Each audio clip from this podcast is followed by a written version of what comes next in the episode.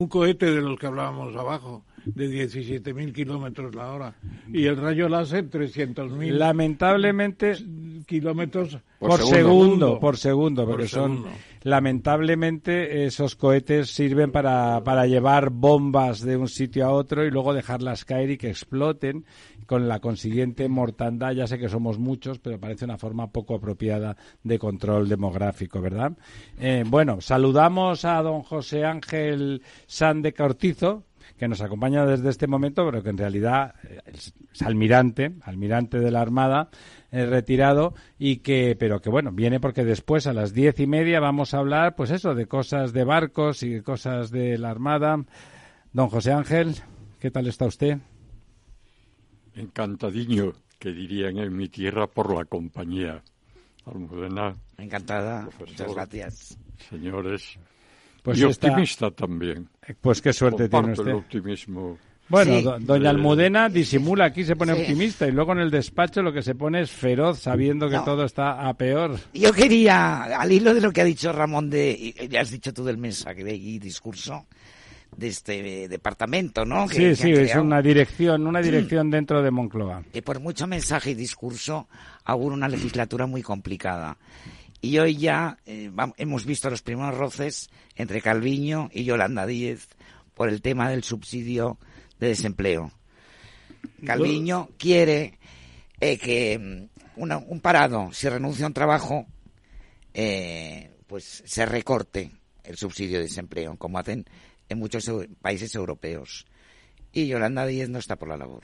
Claro, no está por la labor porque son un colectivo muy grande con un voto y si le dan 450 euros por no hacer nada y no buscar trabajo y pasearse como él quiere, pues mejor que mejor, seguro que le va a votar. Es. Sencillamente no es, no es, eh, digamos, una compasión ni una, una solidaridad es comprar votos.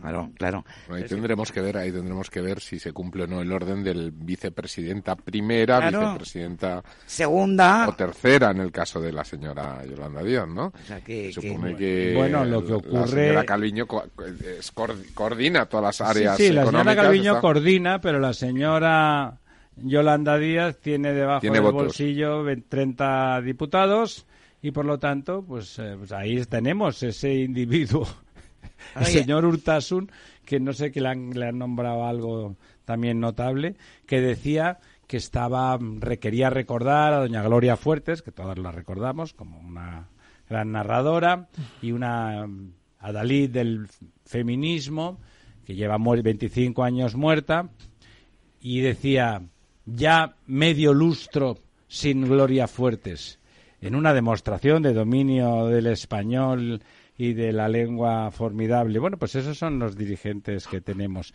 Entonces, pues... Eh, es, es detalle, ministro de Cultura. Pues el ministro de Cultura... Claro. Señor Ernest Urtasun. El ministro de Cultura cree que medio lustro son 25 años. De ahí para arriba. Ya no quiero nombrar a, a literatos y personajes teatrales que pensará que son jugadores de fútbol, seguro. Y la portavoz del gobierno y en la rueda del Consejo de Ministros también debería recibir clases de lenguaje, porque ha dicho insultos y soeces. Insultos y soeces, ¿no? bueno, eh, pero es que es el tono. Ahora nos dirá alguno que nos claro, sois unos elitistas, que no, oiga, que no, que eso nos lo enseñaban en el colegio del barrio, que no, que no, que no es verdad le veo con cara patidifusa. No, no, es que yo creo que eh, lo que ha dicho nuestra querida colega tiene su intríngulis, porque, eh, ¿cómo has dicho? Insultos y que el líder de la oposición que yo creo que no podía decir... Es, es un sustantivo y soeces es, es un, calificativo. Un adjetivo, Un adjetivo calificativo. Claro. Por eso. Ahí está la cosa, sí. Claro. No se pueden considerar análogos ni similares. Claro. Pero son distintos. Bueno, pues totalmente, ¿no? O sea, es decir, era decir zapatos y hermosos. Bueno, y yo defendería a la señora Magazo, que se llamaba, me parece, o Matagatos, Mazagatos. Mazagatos, Sofía Mazagatos. Ah, el candelero. confundió candelero con candelabro. Al fin y al cabo, un candelero es lo mismo que un candelabro, pero muy primitivo. Pero muy sencillo, muy sencillo. Al menos tienen que ver una viga, de, una viga de madera con unos pinchos para poner velas. Eso es un candelero, un candelero, un candelero. Eso es un candelero, el pincho. Don José Ángel, hay que hablar al micrófono. Y, y candelabro ya es cada vela con su con su apoyo. Eh, claro, el candelero es simplemente un portador. Bueno, más cosas de estas del gobierno. Un candelero, eso me llega al corazón.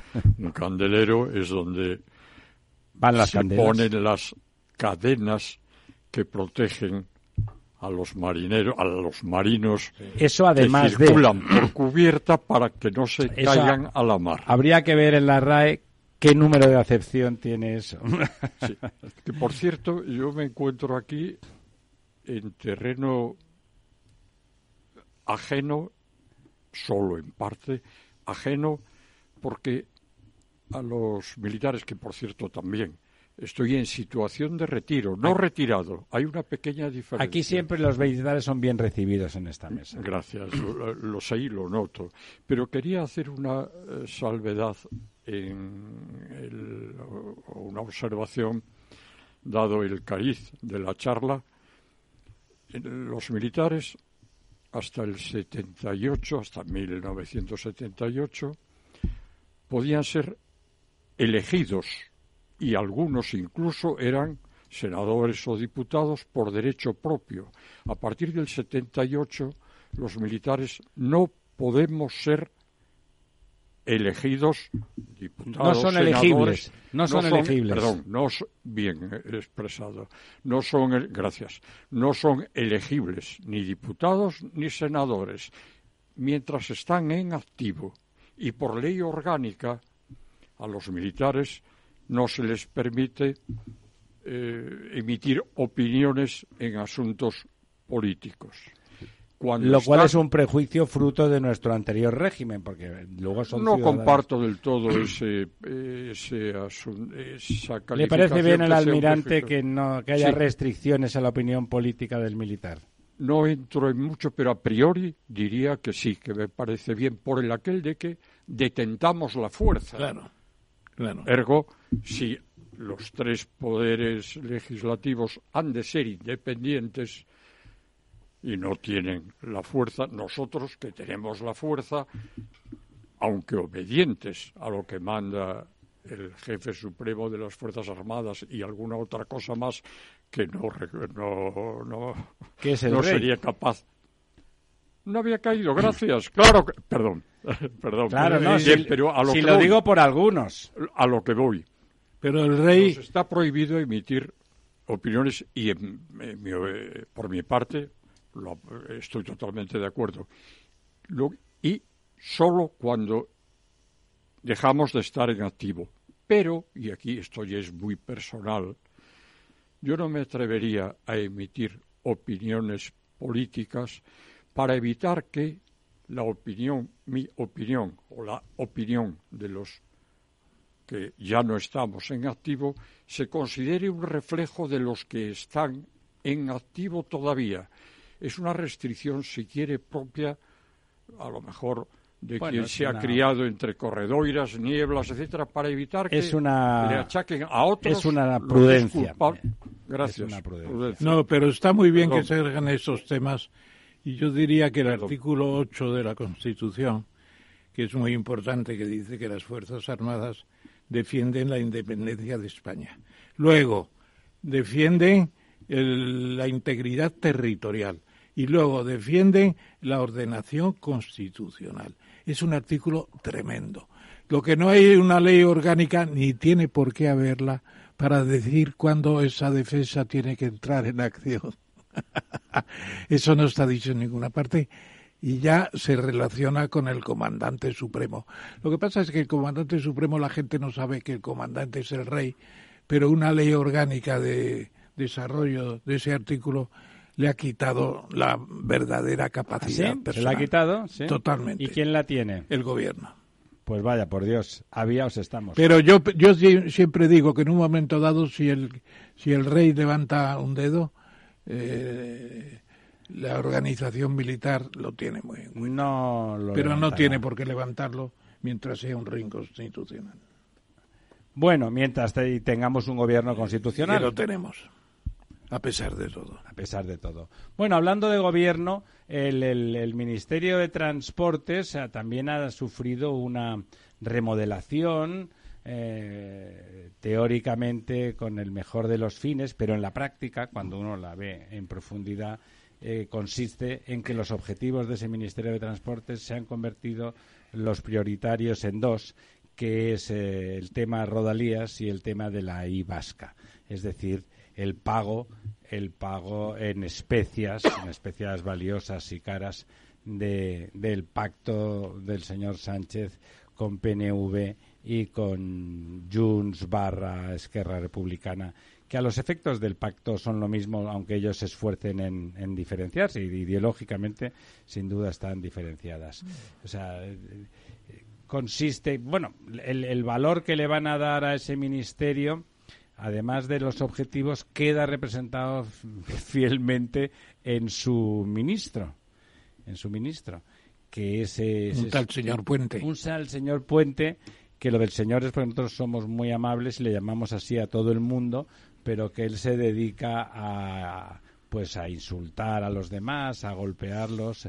De hecho, fue al que enviaron a de Mamporrero a la investidura del señor Feijó, ¿eh? porque como se ve que en el debate, en el debate aquel televisivo, el señor Sánchez no debió quedar contento del resultado, pues envió a alguien de los que no debate porque el señor Puente se caracteriza por no debatir. Ya en su, en su antiguo cargo de alcalde de Valladolid era conocido por la descalificación de la oposición, el insulto y el griterío permanente. Pero bueno, ahí, ahí estamos. Hay ejemplos, hay ejemplos de ministerios. Si uno mira, por ejemplo, los ministerios alemanes están bien estructurados, si uno los mira, y, tienen el tipo de estructura que uno piensa, caray, estaría bien ser ministro con esta estructura ministerial podríamos hacer muchas cosas, ¿no? Porque los, los instrumentos eh, hacen que el artesano sea mejor o peor. ¿eh? Entonces, con un, con un mal instrumento y un peor artesano, a saber qué, qué, va, qué va a ocurrir. Bueno, y si quiere, hablamos de la Constitución, don. Naturalmente que sí, es obligación sobre todo cuando el día 6, que es el día de la Constitución, pues no vamos, no vamos a estar en esta mesa redonda porque es fiesta nacional, naturalmente. La Constitución para mí tiene una, un mensaje, un mensaje retrospectivo muy importante, porque el año 56, cuando nos detuvieron a los, a los que dirigíamos aquel movimiento de rebeldía estudiantil en la universidad. Yo, cuando me preguntó el juez, ¿y usted qué quiere? Y digo, pues, señor juez, una constitución democrática. Dice, ¿y eso por qué? Digo, porque tenemos que ser demócratas. Ya lo decía Aristóteles, somos animales políticos y debemos superarnos como podamos. Bueno, pues para mí esa constitución que nos costó 22 años de mi vida, en cierto modo, y de mucha gente, claro, pues eh, es algo más que una carta. Es una carta, pero es una pieza de lo que usted explicaba también el otro día en el Casino de Madrid cuando hablaba del compromiso histórico español. Vamos a definir eso permanentemente. La transición es el compromiso histórico español. Que son cuatro piezas. Una es la reforma política que defiende nuestro amigo Fernando, Fernando Suárez. Otra es el acuerdo el Comité de los Nueve para las elecciones libres, el 15J del 77. Otro es los pactos de la Moncloa, que es la sanificación económica del proyecto. Y cuarto, la Constitución. Eso es el compromiso histórico que en España se pudo conseguir y que en cambio en Italia, donde se inventó la expresión, pues no se consiguió porque asesinaron a uno de sus protagonistas, Aldo Moro, para que no lo hiciera, el compromiso histórico con el Pichí, con el Partido Comunista, y relegaron a Enrico, Enrico Berlanguer totalmente.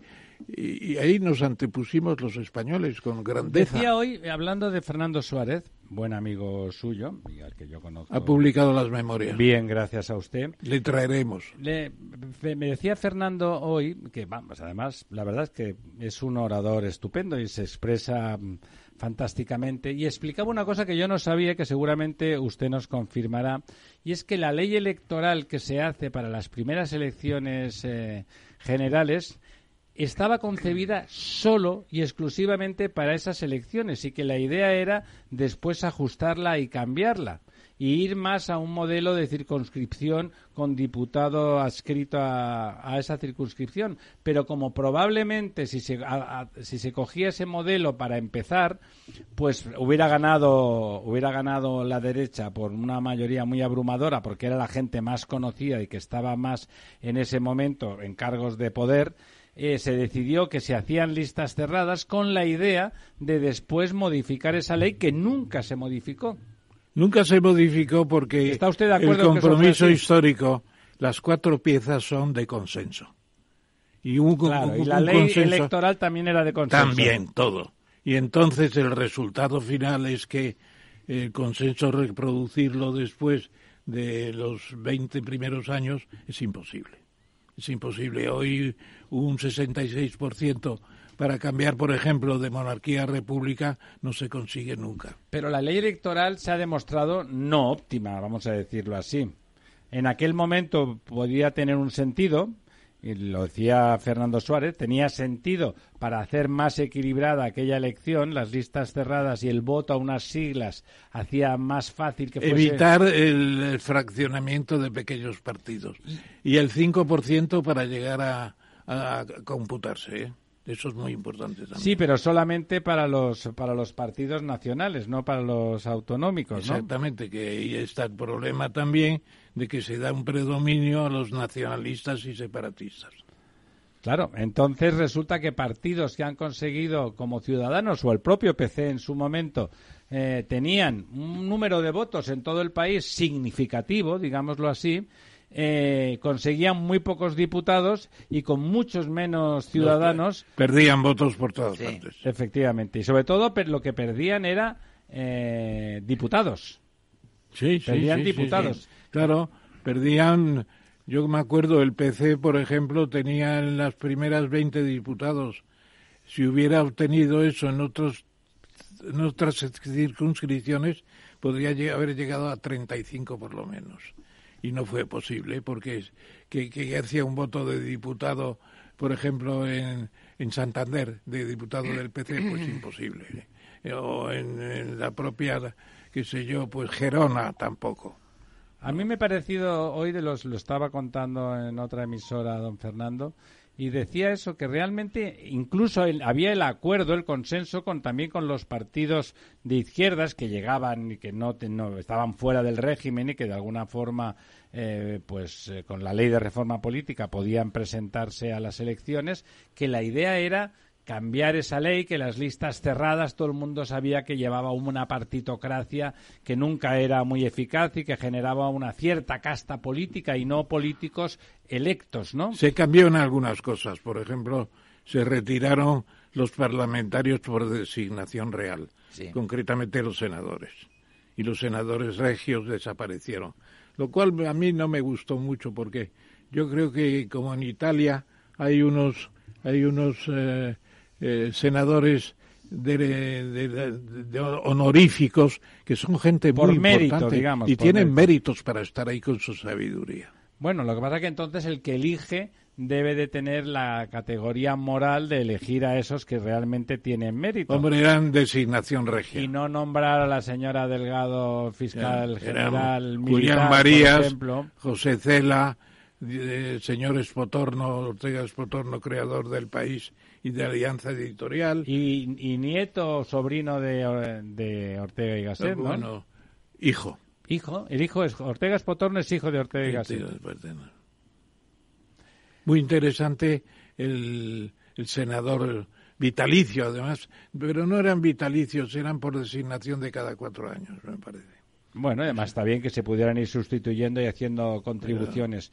Bueno, pues aquel compromiso histórico español, que fue el, gran consenso, también don, don Fernando señalaba señalaba una cosa que es una obviedad, pero que ahora que está de moda vituperar al emérito, como decía él, bueno, pues el emérito en su vida privada sin duda tiene algunos episodios manifiestamente mejorables y que si él fuera un personaje estrictamente privado, pues bueno, quedaría en su vida con alguien en el que nadie debería de meterse, al ser eh, el personaje, el ciudadano, el primer ciudadano de, España, pues bueno, digamos que quedaba eh, eh, expuesto en la picota. Dicho eso, decía, la gente no tiene en cuenta que el rey Juan Carlos hereda todos los poderes que le da el dictador inmediatamente se dedica a desmontar esos poderes y a renunciar a ellos y para eso constituye ese gabinete entre don Torcuato, eh, el propio Fernando Suárez y, Adolfo Suárez, ¿no? Exactamente. Eh, precisamente mañana en Pozo Blanco, provincia de Córdoba, donde está COVAP, la gran cooperativa del porcino, sobre todo excelentes jamones, pues eh, eh, Santiago Muñoz Machado, que es eh, además director de la Real Academia Española, nos convoca, nos convoca a los de la transición, va a ir Fernando Suárez, voy a ir yo. ¿Va usted a Pozo Blanco mañana? mañana voy a Pozo Blanco. A comer jamón sin vergüenza. El jamón ya me lo regalaron antes.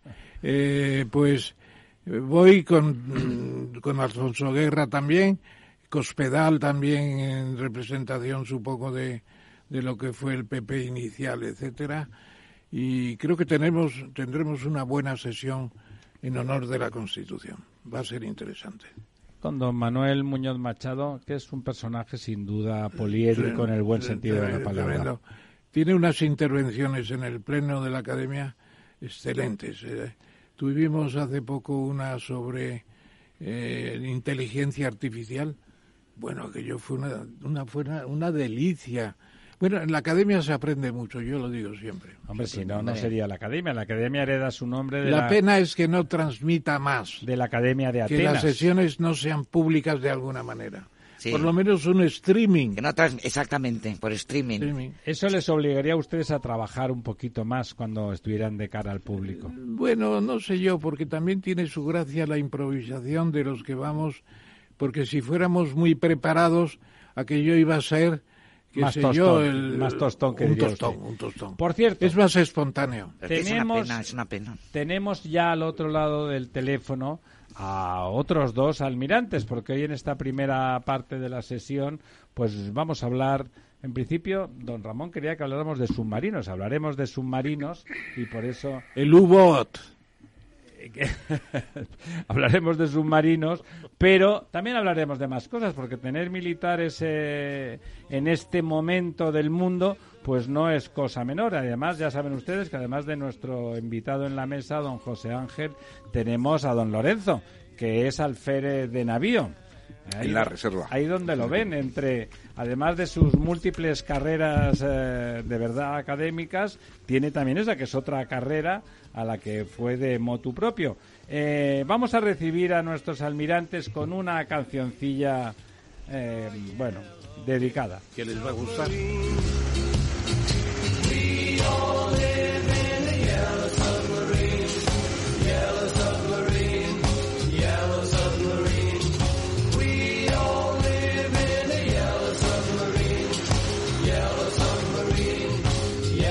Pues aquí estamos. Queridos almirantes, eh, eh, ¿hay algún submarino amarillo ahora en Cartagena o no? Eh, no, desgracia, gracias a Dios no son ya amarillos. ¿Y, aceptáis que os pongan una melodía Seguro que les gustaban los Beatles, hombre. ¿Es que acaso nuestra lengua no tiene... Nada de submarinos, no tenemos nada en nuestra lengua. Busquemos algo o, pidámosle a nuestras... José Ángel, le invito a que presente usted a sus dos colegas que amablemente nos atienden por teléfono. Y amén de colegas, amigos. José María Treviño Ruiz, almirante en situación de retiro, del que, por ser breve, tan solo diré que fue jefe de flotilla de submarinos. Como almirante se ha desempeñado en la OTAN y en la Armada Española brillantemente. El otro,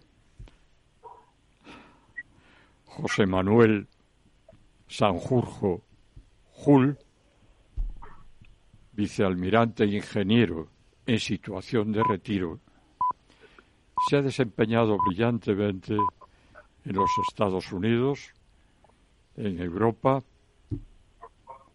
en España obviamente, y en sus últimos tiempos ya en situación de retiro, fue director del astillero, del astillero de Navantia en Cartagena, donde se puso en pie el S-81 precisamente. Cualquier cosa que deseen saber de los dos aspectos del submarino, el operativo y el técnico. Y el técnico. El técnico me gustaría hacer una salvedad. Los operativo con mayúsculas que le saque rendimiento. El técnico con mayúsculas, sin una técnica. Hace que funcione, ¿no? Una cosa antes de pasarle la palabra a don, a, don Ramón. Don José María, ¿cuántas horas máximo se ha pasado usted sumergido sin, sin salir, metido en el submarino por arriba o por abajo? Pues del orden de las 900 horas en inmersión. Pero no seguidas, ¿no? Sí, sí, por supuesto. Los submarinos de la clase de apnea podían estar hasta un mes debajo del agua. Los submarinos tipo Agosta podían estar más tiempo, 45 días. Qué barbaridad. Y el actual es 81, por lo que se puede estar hasta 50 días debajo del agua, que sería pues bastante más. ¿Y, y se, sintió usted en algún momento algún tipo de sensación diferente? No digo claustrofobia, porque seguro que no, si no hubiera sido imposible. ¿Tiene, ¿Le genera algún tipo de percepción distinta una permanencia tan prolongada ahí debajo? No, porque hay que ir concienciado. En primer lugar, no salimos de la escuela naval y vamos a submarino directamente. Pasamos por buques de superficie, que hoy día están todos cerrados, es decir, que no hay portillos. El que está en el puente es el único que ve algo, los demás están siempre em, con luz eléctrica. Ah, luego hacemos el curso submarino y, por supuesto, eso también supone acostumbrarse a inmersiones cada vez mayores. Y ya por último, cuando se hacen patrullas operativas, pues, pues se pueden estar eh, hasta un mes en inmersión. De todas formas, hacíamos eh, comisiones de tres meses fuera de la base, porque los submarinos van despacitos, a lo mejor ir a Ferrol suponía prácticamente casi dos meses de comisión, porque está muy lejos, se tardaba mucho tiempo y luego al llegar a la zona había que hacer ejercicios con todos los buques de la flota, es decir, que poquito a poco se van acostumbrando. De todas formas, eso no es nada, porque los submarinos nucleares norteamericanos, ingleses y franceses se tiran tres meses en inmersión seguida es importantísimo concienciarse. Es decir, yo digo, voy a entrar aquí y voy a estar 30 días. Si estás un día más, te desmoronas pero con 30 días uno se hace perfectamente la idea de que va a estar ese tiempo y bueno, va desgranando. No hay tiempo para aburrirse, ¿eh? porque se duerme poco, hay mucho trabajo, hay que estar siempre pendiente, sobre todo cuando se es comandante, pues se descansa más bien poco. Por darle un dato, cuando yo fui comandante del submarino Mar Sopa, eh, mi camarote no tenía puerta, tenía una cortina, con lo cual yo estando tendido en la litera oía todos los ruidos y claro, después de estar un montón de años submarinos, sabes que es cada ruido si es normal o es anormal. Me hace gracia porque es verdad que hemos visto en las películas que algún camarote de almirante en el submarino con, con cortina. Y uno pensaba, ¿cómo coño va a estar con cortina el tal? Pues resulta que sí, ¿no? Bueno, y luego están las camas calientes en los submarinos superpoblados de la, de la Marina Kriegsmarine eh, alemana, pues eran camas calientes porque mitad del día un un marino y la mitad del otro día en la misma cama porque tenía que repartirse. Pero yo, almirante, estuve una vez en Cartagena y me invitaron a subir a un submarino, el Siroco, de la serie aquella de los cuatro grandes vientos. Y lo que, le preguntaría, ya para entrar en materia, aunque estamos ya en materia de hecho, es ¿qué significa la serie 80? ¿Qué significa el S81? Y si dan ustedes gracias a la providencia de que mañana se entregue después de tanta lucha por el submarino. Bueno, haciendo un poco eh. de historia, cuando se empezaron a construir eh, submarinos en España, primero se hizo de la mano de la DCN francesa, Dirección de Construcciones Navales, y se hicieron las clases Daphne, que eran submarinos de mil toneladas, donde igual íbamos a cama caliente y cuando uno salía de guardia y se acostaba, según si olía a colonia o alcohol, sabía quién había estado antes que acostado en esa almohada, ¿no? Luego pasamos a los Agosta, que es como el submarino que conoces, y ahí también se seguía a cama caliente. Eran submarinos más modernos, podía estar más tiempo en inmersión y tenían más velocidad bajo el agua. Y sigue, sigue, sigue. A la época, a la Almirante. Sí, sí. Ahora sí, siga, siga. Sí, y ya en la era digital, pues claro, por ejemplo, tiene un periscopio optrónico, es decir, que yo no, necesito mirar por un ocular, sino que tengo una pantalla en la cámara de mando donde veo todo lo que ocurre fuera del submarino. es un gran adelanto. Luego, por otro lado, estos submarinos, el tema de armamento, pues se ha avanzado bastante. Soy un poco culpable de la adquisición de los, de los torpedos alemanes de M2 a 4, porque me mandaron a ver qué torpedos eran los mejores y había dos finalistas, el sueco y el alemán. El sueco iba propulsado por hidrógeno y aquello no me gustó. Vi a todo el mundo con miles de precauciones y tal y dije, mm, vamos a ver el alemán. Y el alemán era un torpedo que los alemanes que tienen muchísima experiencia en este campo decían, nosotros nunca hacemos un torpedo nuevo, sino que hacemos es el que tenemos actual, pues, por ejemplo, le cambiamos la cabeza de combate. A los dos, tres años le cambiamos la propulsión. Luego le cambiamos, es decir, siempre están con mismo torpedo, pero modificándolo. Y dije, este es el mío. Curiosamente, eh, unos meses más tarde se hundía un submarino ruso que estaba haciendo experimentos con un submarino propulsado por hidrógeno. O sea, aquello fue un poco de suerte también. Y, precisamente lo que podríamos preguntarle es, creo que son 16 torpedos los que carga el S-81. Eh, hay diferencias importantes entre cada uno de ellos.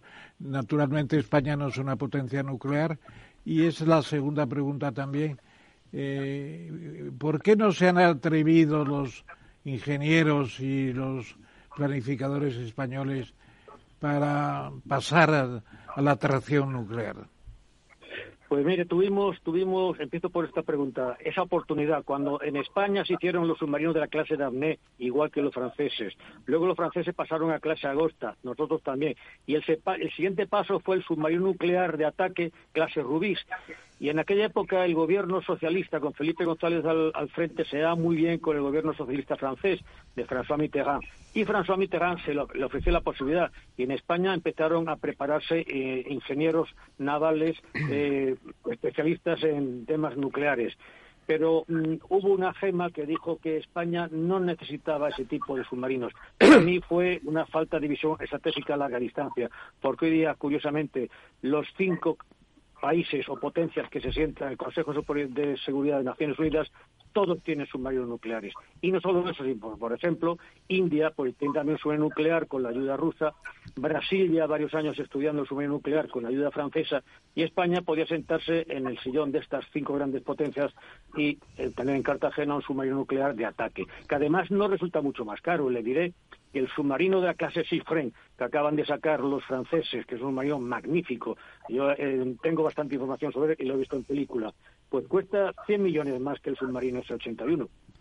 Don José Manuel, usted que es ingeniero, eh, además, ¿nos costaría mm, particularmente mucho introducir la gestión de, eso, de, submarino nuclear en nuestra Armada? ¿Y sería bueno para nuestra industria? ¿Podríamos contribuir de alguna forma y tener eh, sinergias positivas en el plano industrial económico? Eh, Almirante Sanjurjo. bueno, antes de nada, buenas noches y muchísimas gracias por darme la oportunidad Igualmente. De, hablar en su, en su emisora. El tema del submarino nuclear, como dijo mi, buen amigo el almirante Treviño, es un tema complicado, ¿no? En primer lugar, desde luego, hay que, hay que diferenciar el problema técnico del problema político. Un, meterse en un programa nuclear yo creo que requiere un compromiso político a largo plazo eh, de todas las fuerzas políticas de este país. ¿no? Eh, el, Mm, hace relativamente poco hemos tenido una mesa redonda en la Real Academia de Ingeniería y en, el Instituto de Ingeniería de España sobre precisamente el título de, si podríamos tener en España submarinos de propulsión nuclear. y claro, aquí mm, el tema es, eh, no hay una mm, respuesta sencilla, depende qué estrategia de adquisición siguiese. Si estamos hablando de tener un diseño propio, yo creo que eso es inviable. No, no, no. a estas alturas nosotros creo que no tenemos eh, la suficiente capacidad ni industrial ni, ni masa crítica de ingeniería para meternos en un programa partiendo de cero. Eh, adquirirlo en el extranjero, hombre, sería dar un paso atrás a toda la política que hemos seguido en Armada, de ir poco a poco creando una industria potente naval que, bueno, que ha tenido éxitos eh, evidentes en exportación. Entonces, quizás lo que, lo que sí sería factible es pues el camino que hicimos un poco eh, en, sobre todo en, los programas de superficie, que sería utilizar un diseño existente, eh, el reactor probablemente adquirirlo, eh, el diseño adquirirlo, pero construirlo en España y la construcción española. ¿no? Y esa sería, yo creo que factible sería, pero como digo yo, esto es un tema casi casi más político que, técnico. ¿no? Diciendo esto, meterse en un programa de submarinos eh, de, propulsión nuclear es un programa tremendamente complejo. O sea, no, no quiero, no quiero eh, disfrazar el tema. Eh, la prueba es que países que tengan submarinos nucleares a los que yo me subiría con cierta confianza, pues son muy poquitos. Y desde luego nosotros tendríamos que optar por un diseño de nuestros aliados, ¿no? que tendría que ser, yo creo que, diseños de, la Marina Americana quizás escapen de nuestras posibilidades y aquí tendríamos dos opciones claras, que sería optar por el submarino británico optar por el submarino francés. Y esa sería la manera lógica de, de hacer frente a un programa de esta complejidad técnica. ¿no? Fíjese que cuando hablamos de submarinos, incluso un submarino como el S-80, ¿no? es un submarino eh, convencional, eh, probablemente sea el diseño más complejo que tenga ahora mismo España, ¿no? Y la complejidad viene, ustedes, yo creo que es bastante intuitivo, que no es únicamente diseñar una, una plataforma que sea capaz de de, sumergirse, porque eso verdaderamente hace ya casi 100 años que se puede que se puede lograr, ¿no? Pero aquí estamos hablando de un submarino que tiene un, nivel de, automatización tremendo, un submarino con propulsión anaeróbica, no dependiente del aire, y con misiles de ataque de superficie y de tierra, Y yo creo que es intuitivo también la cantidad de, de diferentes áreas de ingeniería que hay que integrar en un submarino. Por eso yo creo que, vamos, que yo creo que hay que poner en, hay que poner en valor lo que supone para España que hubiésemos sido capaces, y mañana la verdad que es un gran día, no solo para la Armada, ¿no? sino para, para la industria nacional, de ser capaces de, lograr un diseño totalmente nacional. Yo creo que debemos estar orgullosos. Y, y en cuanto a la pregunta, dice usted, de lo que supondría para la industria, hombre, yo creo que para la industria nacional un programa de submarinos nucleares sería un tractor tecnológico tremendo. ¿no? En primer lugar, porque se podría mantener viva toda la industria nuclear que todavía existe en España, que es muy importante, y, desde luego el astillero de Cartagena sería también un salto tecnológico tremendo. ¿no? Hay que tener en cuenta que el, que el astillero de Cartagena es un activo estratégico para no solo para la Armada, eh, sino para la defensa nacional y hasta cierto punto la defensa europea que no y es una joya que yo creo que todos tenemos que luchar para mantenerla y mantenerla además a un nivel tecnológico aceptable. No sé si le he contestado. No, me ha contestado excelentemente, almirante, excelentemente. Don Lorenzo, Alfred de Navío le pregunto. buenas noches, almirantes. A mí me gustaría que, nos aclararan, bueno, quizá eh, le, haría una pregunta a cada uno de ustedes, al, al almirante Treviño, quizá más de estrategia, en el sentido de que las armadas del mundo se, se diferencian o se dividen en armadas con portaaviones o no portaaviones y armadas con submarinos o no submarinos. Es decir, el submarino es un arma realmente estratégica eh, para una armada y un ejército en general en su proyección, etcétera. Me gustaría, almirante, si pudiera aclararnos y explicarnos por qué se marca ese diferencial tan grande entre aquellos ejércitos armadas que, que tienen el arma de submarino o que no lo tienen, es decir, cuál es el diferencial real. Y luego otra pregunta, estamos, yo creo que ha habido un antes y un después en la política de defensa en España y probablemente en todo el mundo, que ha sido la guerra de Ucrania.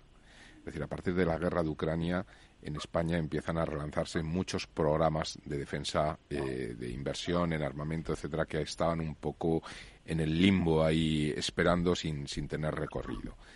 Eh, hay hay un, un, elemento que es, que es eh, vital en, en, cuanto a la capacidad de fuerza que tienen los submarinos de la serie S-80, que es la posibilidad de lanzar unos misiles que son los Tomahawk, unos misiles crucero, que España todavía, bueno, desechó en su momento, en el año 2009, y todavía no ha mostrado ningún interés por volver a recuperar esta capacidad eh, que además aprovecharían otros buques de la Armada, me estoy refiriendo a las fragatas de la serie F-100, la F-110, etcétera, que podrían también articular este tipo de, armamento y que son realmente estratégicos, eh, sobre todo cuando vemos que otros países de nuestro entorno, o incluso aliados, pero más lejanos como Japón, etcétera, han hecho grandes inversiones en este tipo de, armamento. Quizá esta pregunta más para el almirante, almirante Sanjurgo, que está más relacionado con la industria, sobre todo por si España podría tener la capacidad en términos de masa crítica ingenieril y, también la industria en poder construir un equivalente al, al, Tomahawk.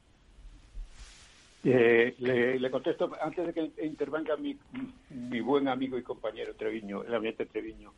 Eh, cuando yo hablo siempre de submarinos de propulsión nuclear, me estoy lógicamente refiriendo a submarinos de ataque. Que en general como usted sabe, hay dos tipos de submarinos eh, totalmente diferentes, que es el submarino estratégico, que va armado de misiles balísticos, y eso se escapa por completo a nuestras posibilidades, ¿no? Porque no es, no es únicamente es una guerra que yo creo que se escapa en, en, conjunción con otros aliados es posible, pero para nosotros luego es una guerra que se escapa a nuestras posibilidades, ¿no? Eso requiere un, segmento espacial muy, específico y muy potente, requiere desarrollar misiles balísticos, que eso se escapa por completo.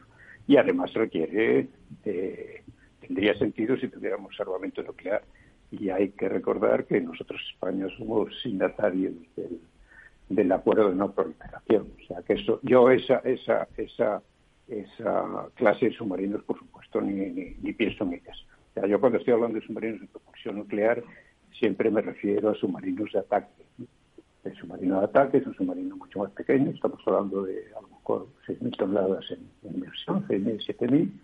Nosotros estamos hablando de submarinos por encima de 10.000 toneladas, es otra cosa completamente diferente. Y el submarino de el submarino de, de ataque, pues realmente su arma hoy en día es buena parte de sus magníficos sensores, es, desde luego, torpedos sofisticados eh, y, desde luego, el misil antibuque y de, y de ataque a tierra. Yo creo que meterlo nosotros en el desarrollo, integrarlo, ya solo integrarlo es, es complejo. ¿eh? O sea, siempre que se integra un arma en un submarino es un tema muy complejo. Eh, meterlo nosotros a desarrollar solos que creo que entendí que era una de sus preguntas.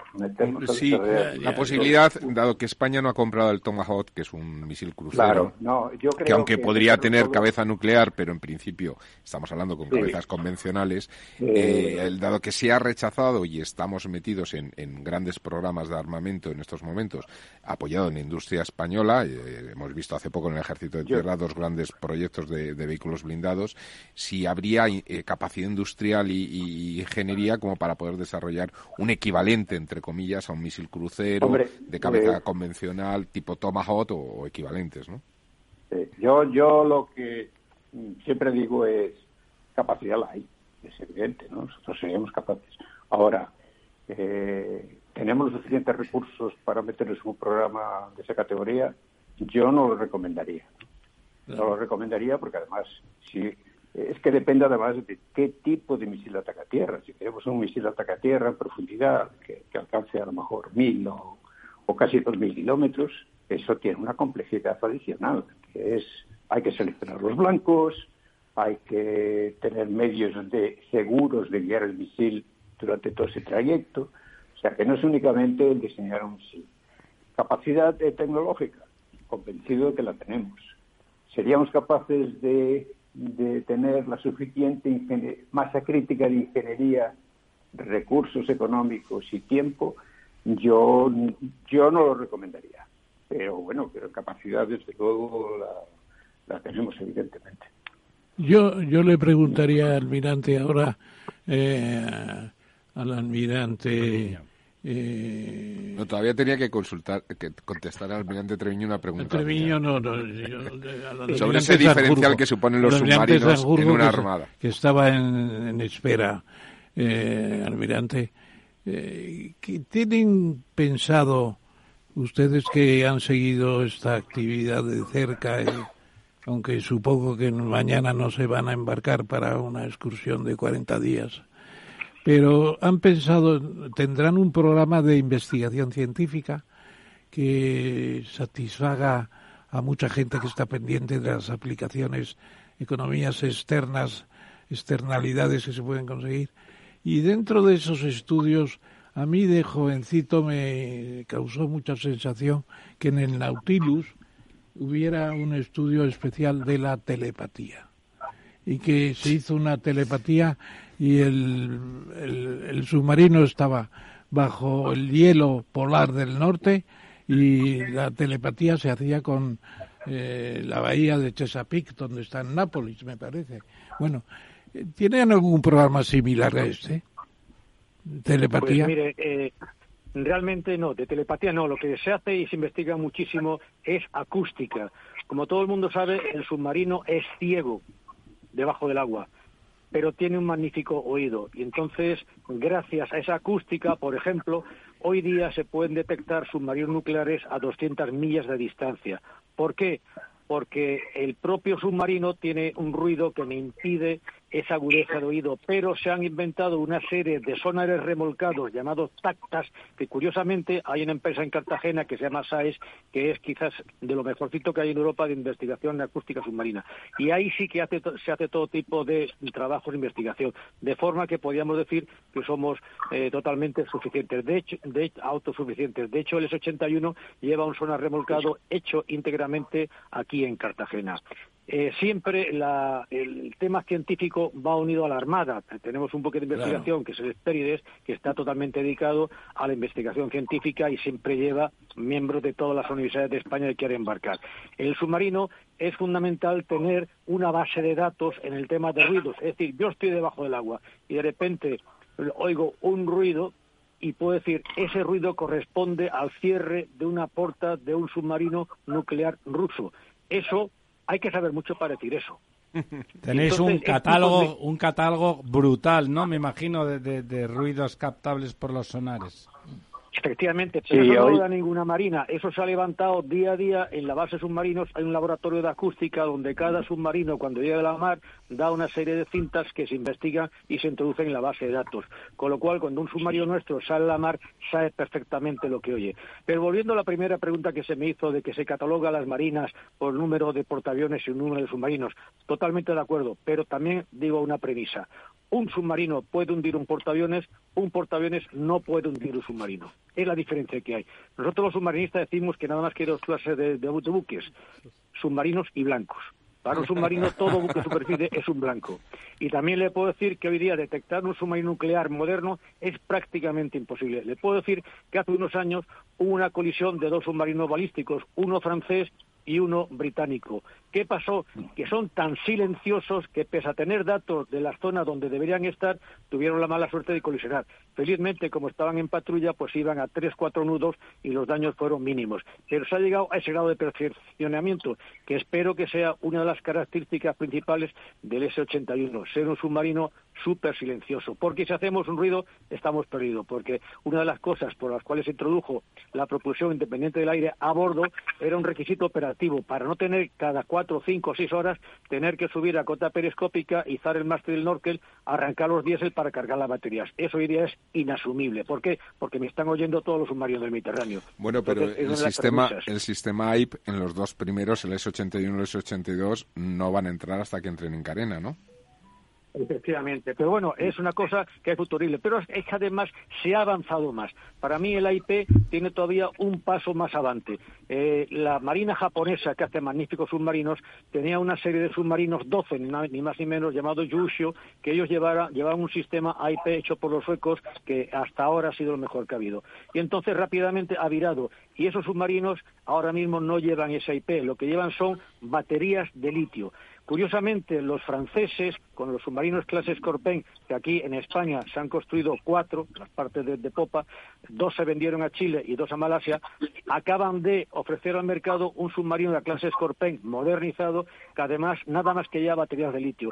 ¿Qué ventajas tiene esta batería de litio? Primero, que las modificaciones son hidrógeno a bordo. Tercero, que es igual de silencioso que un IP más seguro. Entonces había que ir avanzando en ese sentido, porque además creo que Navantia haya hecho sus pinitos, porque cuando entró en el programa de submarinos holandeses ofertó el S-81 con baterías de litio. Bueno, ¿por qué no podemos introducir eso en nuestros submarinos, ya que todavía estamos a tiempo? Don José Ángel quería decir alguna cosita antes. Compartiendo de pleno lo que dicen ambos almirantes, no en balde saben. Claro, claro. Yo solo soy un aficionado. Por cierto, José María, los blancos no nos dejamos hundir así de fácilmente desde la superficie. Perdona. Bien.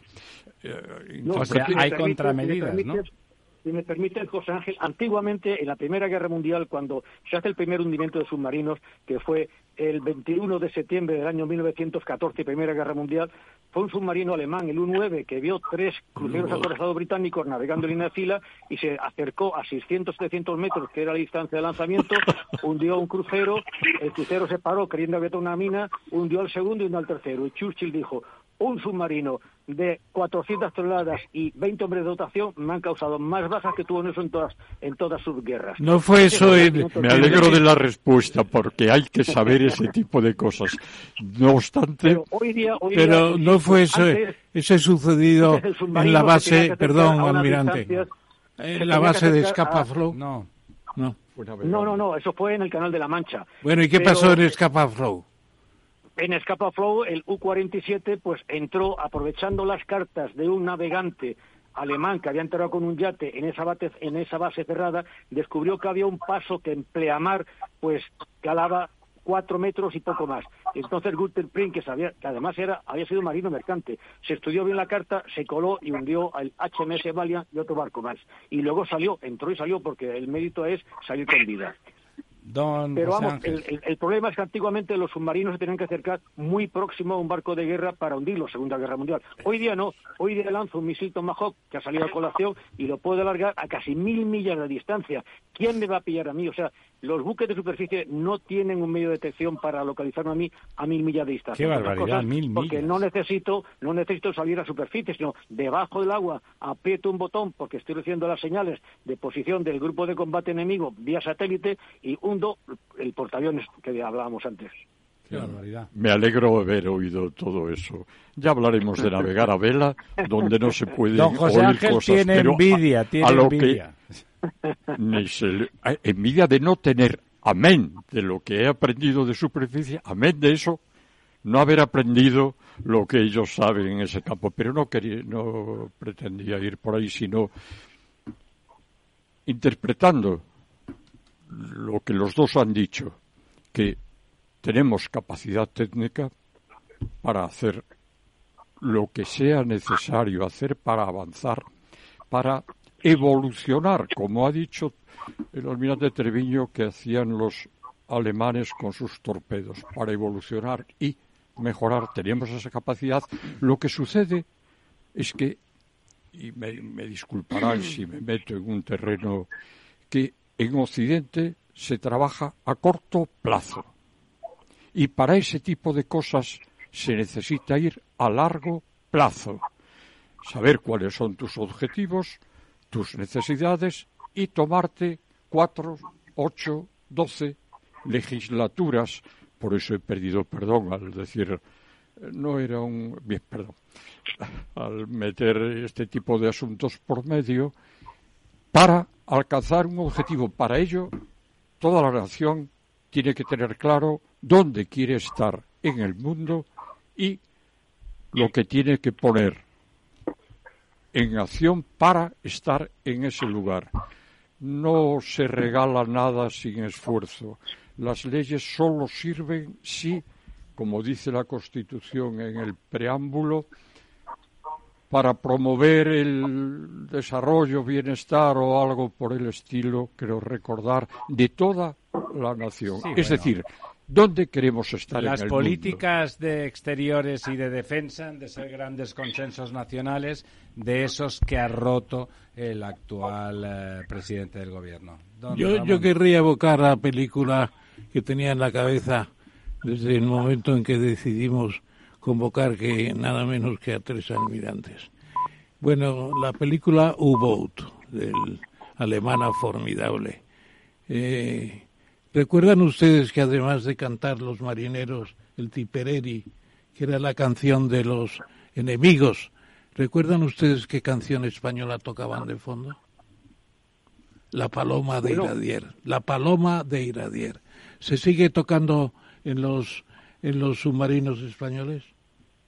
No, en los submarinos españoles eh, las canciones suelen ser canciones españolas. Pero este, este libro, o el Das Boot, de Gotthard Buchanan, que además luego se hizo una magnífica película, tengo que decir que todos los submarinos nucleares norteamericanos llevan una copia de esa película, porque es la única película hecha realmente por el guion redactado por un submarinista, que además todo lo que dice es cierto. Eso de que había que bajar a cota 50 rápidamente y toda la dotación se iba a prueba para que el buque cogiera 30 grados de inclinación a bajar, porque les iba la ida en ellos. En esa época un submarino alemán tenía que hacer inmersión, si era avistado por un avión, en menos de 45 segundos. Si tardaba más estaba hundido. Entonces es, una, es un libro magnífico que además creo que esa película está mm, todavía en vigor en casi Bueno, yo la habré visto cuatro o cinco veces y me acuerdo muy bien de las canciones que lo hacían muy bien, muy bien. Y el problema de las camas calientes, claro. Como decía, alcohol o qué más? Eh, o colonia. O colonia o no sé qué, alcohol. Bueno, lo otro ya sin, ya sin nombrable. no, pero una pregunta última por lo menos en lo que a mí se refiere con la venia de nuestro director, es, vamos a ver, eh, los rayos láser pueden significar el final de los de los misiles eh, convencionales, porque claro, un misil puede llegar a 17.000 kilómetros por hora, que han dicho, ¿no? Sí, es una barbaridad. Pero un láser son 300.000 kilómetros por segundo, como la velocidad de la luz, casi. Sí, el, problema es eh, ¿El DASE va a revolucionar la artillería y la misilería? El problema es que el alcance, ahora mismo un misil, un misil puede llegar a 10.000 kilómetros de distancia, que son misiles intercontinentales, y sin embargo un rayo láser para poder destruir un avión, que es lo más próximo que tengo, pues me hace falta muchísima energía y el alcance es muy limitado y eso es eh, un, lógicamente un obstáculo muy importante. Ahora mismo está prácticamente en base experimental. Sin embargo, los eh, misiles ultrasónicos e hipersónicos no hay ningún medio actualmente capaz de detenerlo. Es decir, ahí me larga, por decir, un señor del este, un misil hipersónico y mis medios contra misiles ahora mismo no están diseñados para pararlo. Y es un problema muy importante porque hemos visto que hay fragatas en la guerra de las, de las Malvinas, un solo misil eh, Exocet largado por un avión eh, argentino hundía una fragata, cosa que por ejemplo la Segunda Guerra Mundial... La Sheffield, la Sheffield se llamaba. Correcto, esa fue la primera Sheffield. Muy bien. Sí. Si me permite, perdieron, cinco, perdieron cinco fragatas. Si me permite, profesor. Sí, Sanjurjo, general, digan, digo, almirante. Un, par de comentarios. Que eh, el láser, como decía mi, mi compañero Alberto Treviño, el problema que tiene el láser eh, es realmente eh, es de puntería. Para que el láser tenga eficacia, el, el punto en el que se concentra el láser tiene que ser tremendamente preciso, si no esto es como, como se hace con la lupa, ¿no? Con el, con el sol. Si no es eso, el láser pierde muchísima eficacia. Y luego es relativamente fácil eh, defender un misil contra láser, ¿no? Con, bueno, con, con cerámicas, etcétera, etcétera. O sea que como defensa antimisil, a no ser que se vaya a lo que en su día hubo, la guerra de las galaxias y tal, de momento contra un misil es complicado, contra un avión no es tanto, y desde luego el láser yo creo que tiene un papel fenomenal, que es eh, la defensa antidrón. los drones hoy en día pues están revolucionando el campo de batalla en, todos los aspectos. Y ahí sí que el láser eh, tiene, tiene eficacia, ¿no? Porque bueno, el, está muy cerca el dron, está muy cerca, claro. Tiene poca velocidad, está cerca, entonces ahí sí que es, que es muy eficaz. Y lo que comentaba eh, neta Treviño también de los misiles hipersónicos, eh, vamos, normalmente ya llamamos hipersónicos porque son capaces de volar a, por lo menos a más de siete veces la velocidad del sonido. Entonces esto evidentemente, si, fuese tan puro, eh, como decía él, prácticamente todas nuestras defensas eh, eh, antiaéreas, sobre todo navales, están en deficiencia porque el tiempo de reacción que tenemos es muy es muy corto. Pero también hay que tener en cuenta que yo creo que se está hiperbolizando el papel del misil hipersónico. El misil hipersónico, precisamente por la velocidad a la que va, ioniza el aire y una vez que ioniza el aire a su alrededor no puede recibir señales ni de satélite ni de GPS y entonces su, su guiado contra un blanco movible como puede ser un buque es ya muy deficiente. Eh, y la única manera que tiene hoy en día, con la tecnología que se conoce, es que a la hora de acercarse al blanco no le queda más remedio que reducir la velocidad y pasar a, a subsónico prácticamente, con lo cual estamos hablando de un misil detectable. Eh, claro, entonces quiero decir que, bueno, por razones políticas y que estamos metidos en una guerra de información y tal, eh, sobre todo la Unión, los, rusos, la Rusia, eh, proclama que tiene el arma mágica y tal, pues no es tan mágica y no es tan potente como se dice, ¿no? Quizás a lo mejor en una década sí, pero no, pero no. Pues es una es un alivio, mi almirante, es un alivio saberlo porque es verdad que como propaganda y como marketing y además a los medios de comunicación la verdad es que les encantan las magias, ¿no? O sea, les encantan contar maravillas de Alicia. Yo no creo en armas, en armas mágicas. Eh, la verdad es que creo poco, creo poco. La última para don José Ángel. Como puede ver, los dos tienen, no digo los pies en la tierra, los pies en la mar perfectamente. Y esto que han añadido ahora, un arma de poco sirve si no está dentro de un sistema complejo que permite sacar obtener de ella el máximo rendimiento. Y lo que le han añadido del misil hipersónico Está claro, recordará que durante un tiempo eh, se ponía en cuestión o había sus dificultades en la Guerra Fría los radares en la frontera con el otro bando que precisamente buscaban detectar el momento del lanzamiento para advertir, aunque fuese con segundos, con minutos de antelación, al otro lado para que estuviese atento. Y esencial lo que le ha dicho el almirante San Jorge. Si quiere, perdón, ya eh, así en líneas generales, un blanco fijo. Y si quiere acertar bien en el blanco fijo, tiene que bajar, poner las orejas y pasa a ser detectable. A lo que pretendía decirles que un arma no hace molino, que dirían en otro ámbito. Tiene que ser un sistema complejo. Ni una golondrina primavera.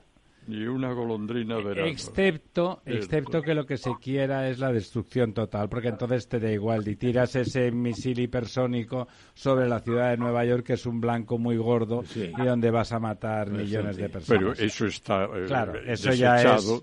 Y lo que pasa es que conozco, conozco algún dirigente que vaya usted a saber. Una puntualización con lo que usted decía. Me asombra que la desinformación es un arma poderosísima hoy en día. La verdad es la primera víctima de la guerra. Queridos almirantes, Ha sido un placer, muchísimas gracias. Yo creo que nos hemos enterado de muchas cosas. Eso último, esto último sobre el misil hipersónico me parece importante. De alguna forma tranquiliza toda esa cosa de que estamos con una espada de Damocles. Bueno, es una espada, será de Damocles, pero el que la tira tiene que acertar y si uno se mueve a lo mejor no te da, lo cual, lo cual es como, como un alivio grande. Eh, queridos almirantes, sí, por favor si me permiten tranquilizarlo 15 segundos, un solo submarino nuclear balístico, como los que tiene Inglaterra, como tiene Estados Unidos, como tiene Francia, China y Rusia, un solo submarino nuclear balístico serviría para destruir toda España en, menos de, de, cinco minutos. ¿Por qué? Porque llevan 192 ojivas nucleares todas ellas muy superiores a las de 10 y 15 pilotones que estiraron la Segunda Guerra Mundial en Hiroshima y Nagasaki. Con eso ya mm, me parece que vamos a dormir bastante mal. Qué baratito, qué baratita se va a quedar la guerra últimamente. Sí. ¿Sabe lo que pasa, almirante? Einstein decía que la próxima guerra, si se utilizaba su invento del arma nuclear, sería con arcos y flechas.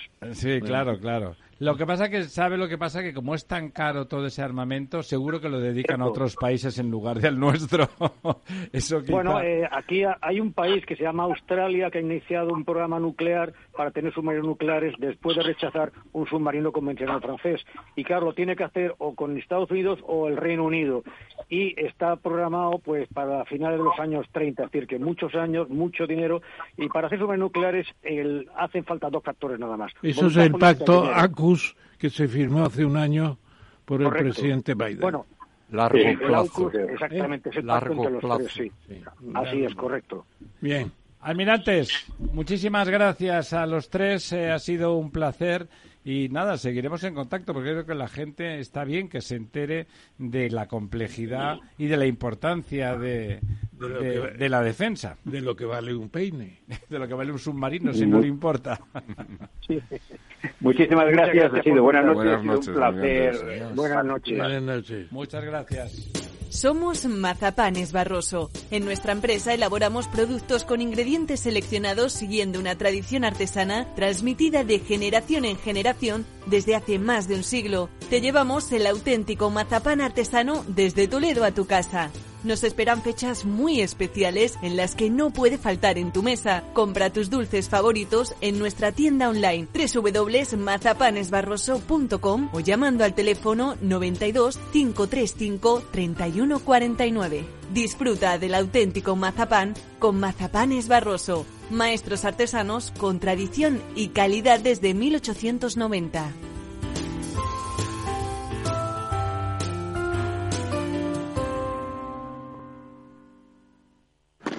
Si te gusta el pádel, en Capital Radio tenemos tu espacio. Todos los martes a las 22 horas saltamos a la pista para contarte la actualidad del World Padel Tour, los torneos amateur, las novedades de las marcas y toda la actualidad relacionada con el segundo deporte más practicado de España. Esto es Padel, los martes a las 10 de la noche en Capital Radio.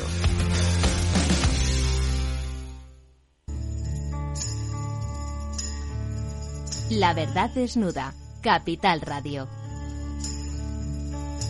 This is the end, beautiful friend. This is the end, my only friend, the end of our elaborate plans, the end of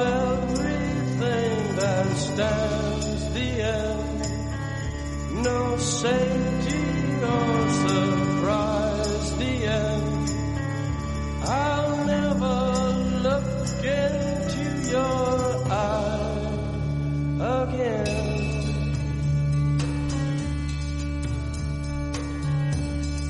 Can you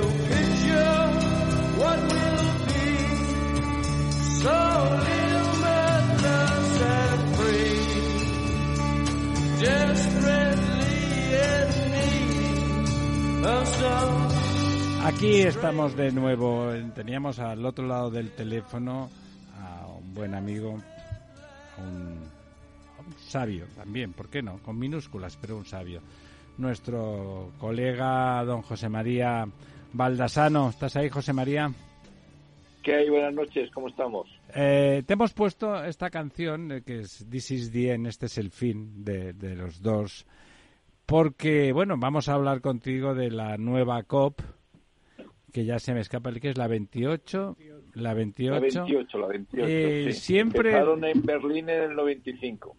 Siempre me tiene ese, ese tono apocalíptico cada vez que con la COP se, se, renueva la revisión, la reflexión sobre el cambio climático y todos los efectos eh, anejos, siempre aparece como un cierto feeling, un cierto perfil apocalíptico. Eh, con el tiempo, de alguna forma, uno empieza a pensar que bueno, que nada va tan rápido, que a lo mejor adaptarnos es suficiente para sobrevivir por lo menos y para que la civilización no se hunda. ¿Tú ves el tema, José María, muy apocalíptico? Lo veo muy complicado, muy, muy, muy complicado, sí, sí, sí. Y una razón clara es que las emisiones siguen subiendo año a año. No hemos conseguido poner el punto de inflexión en que empiecen a disminuir. Mira, hay un eh, en, en, los informes del, del plan del programa de las Naciones Unidas para el Medio Ambiente, ellos han indicado eh, en el último en el 19, el 2019 indicaban que teníamos que rebajar las emisiones un 7,6% anual para conseguir ese 45 en el 2030 y prácticamente el cero en el 2050. Este año lo han subido al 8,7. Pero si miramos los números de la consultora eh, eh, Water, eh, Water oh, Coopers, eh, en el 2020 indicaban que esa bajada debía ser del 11,7. En el último informe de este año ya es 17,2 y seguimos subiendo las emisiones. Pero todo eso son números, ¿no, José María? Es que todo esto son números y la realidad es que el mundo pasan cosas, pero me parece que tú eres ingeniero también, desde la ingeniería, la sensación de que bueno, vamos a adaptarnos porque desde luego la mitigación va a tardar mucho. Imaginemos que realmente está en nuestra mano. Imaginemos que sí, va a tardar mucho. Los efectos de la reversión a partir de la mitigación no tenemos idea de cuánto tiempo tardaría en, en reconducir las cosas a, a la no, situación no, no, anterior. No nos confundamos, no. No nos confundamos. El, el llegar a reducir las emisiones es una condición absolutamente necesaria, además ya de tener actuaciones y políticas de adaptación. Porque lo que ya hemos inyectado en la atmósfera, que este año la concentración de CO2 es el 50% de las que teníamos hace 270 años, eso va a mantenerse durante cerca de mil años. Claro. Es decir, revertir la situación no solo lo podremos revertir cuando hayamos parado de emitir es que la situación es así de grave. Y, te doy un dato diferente. El tema lo sabemos perfectamente, tanto políticamente como las compañías de petróleo, claramente desde los años 60. En, en los años 90, el número de vehículos que circulaban en el mundo era de 700 millones. En este momento son de 1.400. Hemos dejado pasar el tiempo. Hemos hecho que el problema sea de una dimensión monstruosa. Por eso, el problema que decías eh, no es que en las COPs eh, volvamos a hacer la repensada, eso es lo que se debía hacer, pero no se está haciendo. Eh, es decir, los informes son continuos, no son únicamente en este momento. Perdona un momento, José María. José María, soy Ramón Tamames, te saludo. Buenas noches, dime como siempre. Y te recuerdo el último dato de Laura Cano en La Razón, un artículo de ayer o de hoy. Dice que ya estamos en el 2,06 de la temperatura preindustrial. El uno y medio en muchos casos ya no existe. Y las mediciones, aunque todavía las medias de un periodo más largo están por debajo del uno y medio, en cambio Samantha Valles, subdirectora del Servicio de Cambio Climático Copérnicus, que es el programa de vigilancia climática de la Unión sí, Europea, sí, sí. pues resulta que dice, ya estamos por encima del 2. Yo creo que no es verdad. Yo creo que es verdad. Lo que pasa es que hay que evitar que se consolide prematuramente ese nivel tan alto. A ver, porque no estamos dos grados por encima de la media. Bueno, es un poco cabalístico. porque ¿sabéis quién dijo esto del uno y medio? ¿De quién es? De la señora eh, canciller de Alemania. ¿Cómo se llamaba la señora? Merkel. La señora Merkel, puso al uno y medio. Es de la Merkel. José María. Sí, eh, sí, sí, porque Nordhaus ya indicó en Cancún cambiar cambiar el paradigma. En lugar de focalizarse en la reducción de emisiones, focalizarse en un factor de efecto como era la temperatura y él indicó de acuerdo a sus cálculos un dos grados y luego se redujo a un y medio. Pero independientemente de esto, en este eh, hay los números eh, hay que saberlos manejar. Y en este momento, a nivel global, teniendo en cuenta tanto el 30% de continentes como el 70% de océanos, el valor es de 1,2 las expectativas es que eh, entre el 2025 y el 2000 y el 2030 ya estemos en uno y medio. Pero cuidado con según porque ese 1,2 es un promedio y ahí en sobre los continentes el aumento ya es de 1,6 y en los océanos es de 0,9 que juega un papel de atemperar esa temperatura. ¿eh? Es decir, que sí que es verdad que sobre los continentes ya hemos sobrepasado el uno y medio. A nivel global no.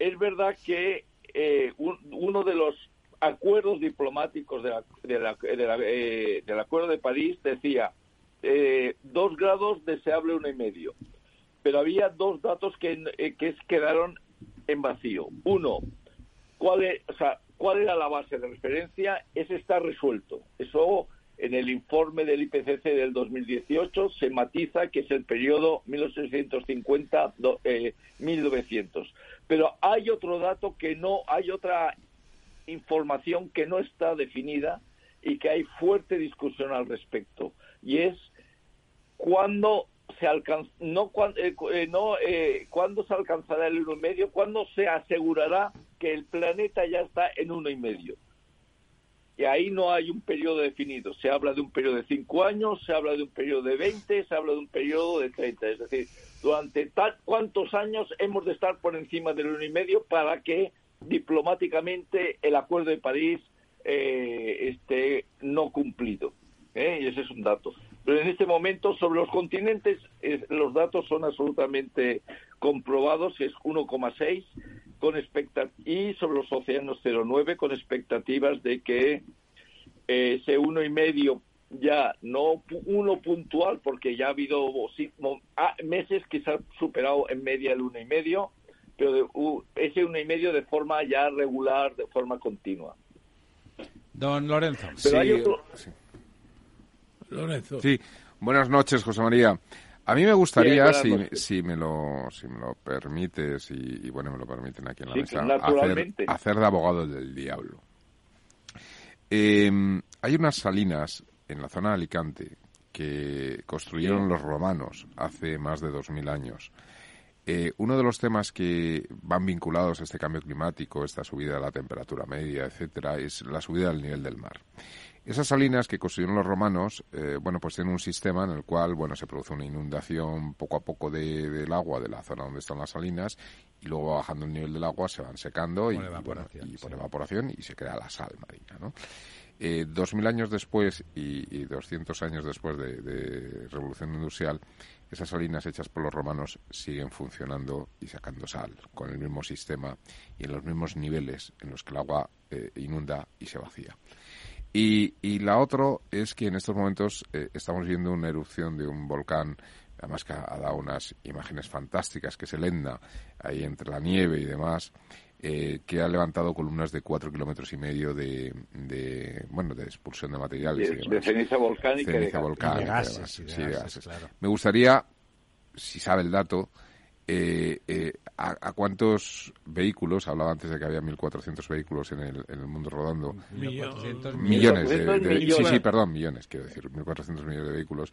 ¿A cuántos vehículos de contaminación equivale esa, eh, bueno, eh, emisiones que ha producido está produciendo. En el, pasado era la, actividad volcánica la que producía los cambios climáticos y los calentamientos y los enfriamientos por el efecto de tapar la luz del sol por un lado. Pero da la, sí, pero da la casualidad que estamos en un periodo donde la actividad volcánica está, está siendo muy, eh, muy limitada. ¿eh?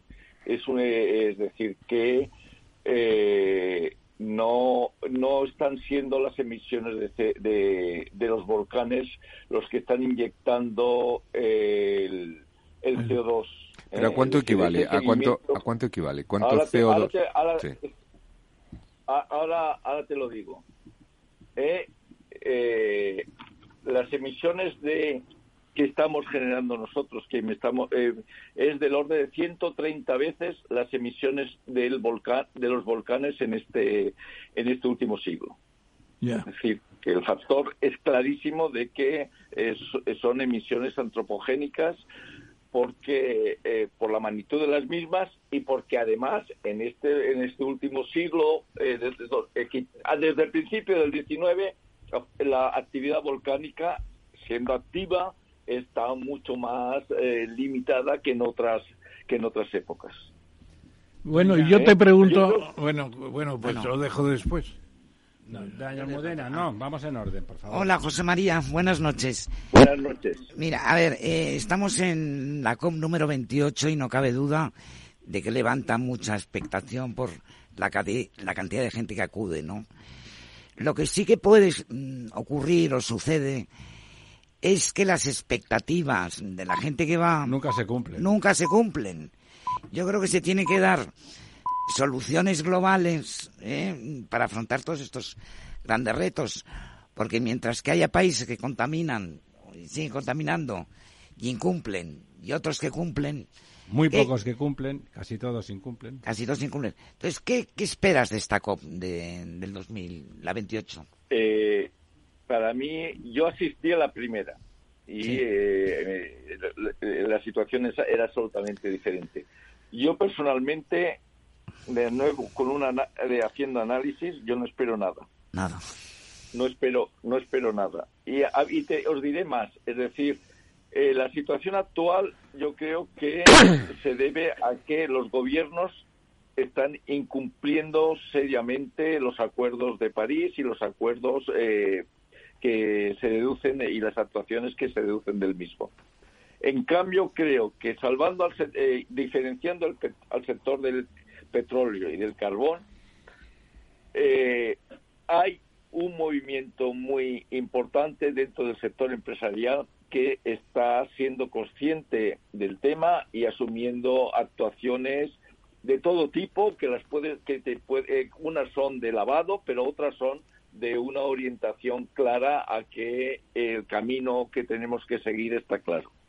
Pero pensar que la gravedad del tema es que de todo el calor que hemos acumulado, solamente el 1% está en la atmósfera. ¿Eh? Es mm. decir, que eso es eh, lo que estáis hablando de las temperaturas y demás, eso se debe al 1% del calor acumulado en los últimos... ¿Y dónde está el resto? El 90% está en los océanos.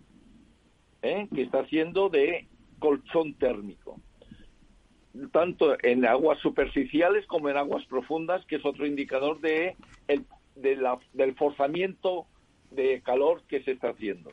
Pero no, José María, eh, no decías antes, lo digo, pues seguramente hay que interpretarlo de otra manera, pero decías que justamente tenían menos aumento de temperaturas los océanos que los continentes, ¿no? Sí, sí, sí, porque tenemos eh, unas profundidades y unas masas de metros cúbicos de océano que son mucho más importantes. Y, el, y de el 9% restante, solamente un 3% se ha empleado en fundir el Ártico y los glaciares, y parte de Groenlandia y parte de la Antártida. Y eh, el, el 5 o 6% restante ha sido en secar el suelo de las zonas continentales. ¿Eh? Es decir, que este, el proceso es de esos números que son impresionantes, ah, es lo que hace que la situación sea realmente complicada. Mi opinión es que las COP se han convertido en una feria donde sí se juegan los intereses de, de, una forma muy importante, pero claro, este año la situación de hacerlo en, en, en Dubái eh, no deja de ser... Eh, la cuna del petróleo. Eh, una contradicción. Pero ahí yo creo que eh, el, el panorama es muy complicado pero yo creo que hay un elemento eh, muy particular. Es decir, en este momento es verdad que China es la mayor emisora de gases de efecto invernadero, pero China va por su camino, no está siguiendo las directrices que desde Occidente se están indicando. Y ya tiene previsto, igual que decidió, eh, y además el desarrollo del coche eléctrico y de la fabricación de coches en China hay que seguirla muy en detalle, tanto a la parte de historia en los años 80, 90, cuando estaba cooperando mucho con, con fabricantes europeos, empezando con Volkswagen, hasta el 2005, cuando decidió su plan de vehículos eléctricos. Y ya este verano pasado ha indicado que para el 2028-2030 empezará a disminuir su consumo de petróleo. ¿Eh? y el otro continente que le interesa y que más o menos también está en esa línea es Europa. Yo creo que si esos dos, eh, eh, China y el continente europeo, consiguen doblar ese punto de inflexión, tendríamos ahí un proceso de evolución complicado, con muchos variantes, mucho, con muchos intereses de geopolítica, pero es Estados Unidos la que siempre ha limitado la actuación la limitó con... Ah, ahora, eh, ahora José María, si me dejas un momentito para que descanses, te dejo, te dejo, te descanses un minuto y yo aprovecharía para llevarte la contraria muy razonablemente, espero. Porque lo que has dicho está bien, siempre hay que pedir más y sobre todo en estos temas donde se mezclan las necesidades efectivas y la vanidad de los políticos que dicen que consiguen esto y lo otro. Eh, bueno, por lo pronto no estamos perdiendo el tiempo como con el prólogo, el protocolo de Kioto. Con Kioto perdimos prácticamente diez años ahí intentando imponer ese sistema obligatorio y China y Estados Unidos dijeron que no y se acabó. Llegó Obama, se cargó el proyecto de Kioto y empezó con el Acuerdo de París. Bueno, el Acuerdo de París es bueno o no es bueno, pues es muy bueno haber conseguido el Acuerdo de París. Aunque nadie eh, lo cumple. Eh, pero, pero, pero tienen que hacer cosas. Por ejemplo, ¿qué, qué, nos puedes decir más adelante de lo que es el, el, el, acuerdo sobre daños, daños de la, del calentamiento global? Todos esos daños que se está produciendo que van a generar un acuerdo que ya tenía que estar eh, vigente, fondo para pérdidas y daños, pero todavía no tienen ni el lugar donde van a establecer la base. John Kerry, el ex eh, candidato a presidente de Estados Unidos, que es un buen protagonista de los Estados Unidos para esto, yo creo, está diciendo, señores, esto hay que hacerlo, que hacerlo, y vamos a ver si se hace. Y luego tenemos... Son buenas palabras, Ramón. La Agencia Internacional de la Energía, que ha entrado a fondo y dice que hay que luchar por la eficiencia energética. Y lo dice Faith Birol en la cumbre, de cara a la cumbre lo dice, y finalmente tenemos a Guterres, que parece el, el profeta Jeremías, se lamenta de todo y hace poca cosa, pero mantener el fuego sagrado de la COP28 y luego en la 29 y el susto que va a haber con el próximo informe del panel internacional, yo creo que cosas se están haciendo. Que China no se decide, ya se decidirá porque no tiene más remedio, porque si no el país se, se, se, se, se, se, se, atora, se llena, se satura. Y yo creo que Estados Unidos tiene... Pero a ver, a ver, Ramón, estoy de acuerdo con lo que estás diciendo. Claro, claro que sí, tú también estás de acuerdo, lo que pasa es que pides más, pides más. No, pero hay dos cosas. Es verdad que si miras las emisiones de Estados Unidos y de Europa, se han aplanado y han empezado a bajar y las de China se dispararon, pero fue a base de exportar la industria a, a China. Es decir, hubo una transferencia de emisiones con todo el desarrollo económico chino, cuando estaba creciendo al, al 10 y al 14% del Producto Interior Bruto. Pero ahí, desde la perspectiva de emisiones, lo que se hizo fue una transferencia de, una transferencia de emisiones. Bueno, y tú sabes perfectamente que China dice mis emisiones por media por habitante son la cuarta parte de Estados Unidos, claro. China ha llegado a dar al festín quiere participar un poco en el festín. Se ha puesto el año 30, eh, el año 30 para cambiar. Sí, pero piensa, para mí eh, el tema es que Estados Unidos ha bloqueado sistemáticamente el protocolo de Kioto, eh, se ha limitado en todo el periodo al Acuerdo de París, pero piensa que es, en este momento es el principal exportador de petróleo. Y además Exxon, que siempre ha sido una empresa que ha financiado bien todo el movimiento negacionista, se ha asociado también con otra gran empresa de esquistos, es decir, que el movimiento petrolero norteamericano quiere explotar el, último pozo hasta la última gota de petróleo y ahí es donde está la, para mí la madre del cordero, eh, seguida del resto de productores de petróleo, pero ahí está la madre del cordero. Eh, exactamente. Eh, si no conseguimos rebajar mínimamente un poco o un máximo las emisiones, eh, no solo ya estamos en un punto de aceleración de la, de la actual situación climática, sino que con los objetivos, con las previsiones que se tienen y que a día de hoy son previsiones muy robustas, hace que a final de siglo estemos en 2,73 grados y hay, hay riesgos serios de eh, puntos críticos climáticos que pueden desencadenar una, un proceso de rotura del factor de resiliencia del sistema climático, que son Groenlandia, que son los glaciares del este de la Antártida, que es eh, deshielo de zonas importantes, sobre todo del permafrost discontinuo, e incluso un debilitamiento muy serio de la circulación marina en el Atlántico Norte, que tendría un efecto de enfriamiento, no de calentamiento. ¿eh? Por lo tanto, yo creo que la situación mm, ya es no se, ya no es realmente muy seria y como decía, yo personalmente, con, de acuerdo a toda la proyección, no espero que... Eh, me gustaría que hubiera resultados, pero no creo que se vayan a dar resultados especiales. Eh, de momento, de momento tú lo has contado, todo lo que has contado es verdad, pero fíjate, es lo, lo único cierto que responde a tal como lo has contado además. ¿eh? Lo único cierto es que Europa que es el 8% de las emisiones mundiales, o sea, muy poquito, a pesar de que somos ricos, industriales y estupendos de la muerte, el 8%. Son los únicos, la única economía de verdad comprometida a costa de la propia riqueza y del, y del bienestar de una parte de su población, está comprometida. Desde luego, Estados Unidos, su compromiso es retórico. Y, el, de, y el de los chinos es el 2030 ya sí eso. Ya sí eso.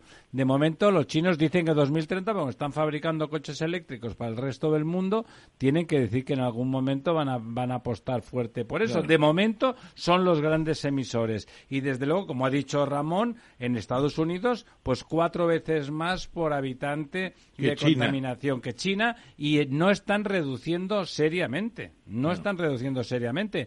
O sea que, de verdad, de verdad, de verdad, el único compromiso cierto, efectivo, que se está llevando adelante con más o menos eh, problemas, pero se está llevando adelante con, con, consecuencias para toda la economía del subcontinente europeo es Europa. El 8%, ya sin entrar en que somos europeos y hay que ver qué nos está pasando. El 8%. De todos los demás, son buenas palabras para el futuro. Bueno y, bueno, y cambio de tendencia, pero no lo vamos a resolver. Mañana empieza la conferencia en Dubái y vamos a ver lo que da de sí, porque además lo que ha dicho Almudena hace un rato es muy importante. ¿Cuántos miles de personas estarán mañana allí? a pesar de... Una feria, como ha dicho José María, una feria. No, pero es una feria, pero está vivo. Y todos en avión, contaminando. Claro. a, mí me parece... O en camello. O en camello. Todos en avión. José María, José María, habla.